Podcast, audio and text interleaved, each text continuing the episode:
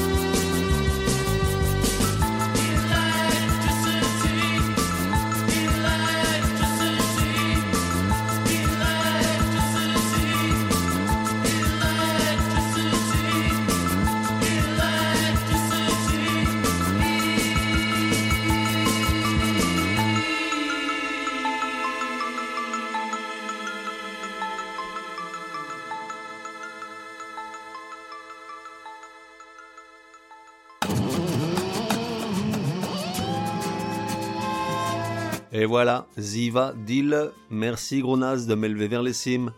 À demain, sauf si c'est dimanche, jour du Chablis. La fête continue sur le web www.goodmorningmusic.net. Viens m'y retrouver, le bar est ouvert 24 heures sur 24, un espace pour commenter les épisodes ou simplement parler de musique. Et puis, si tu as une chanson à me soumettre, c'est aussi sur le web que ça se passe.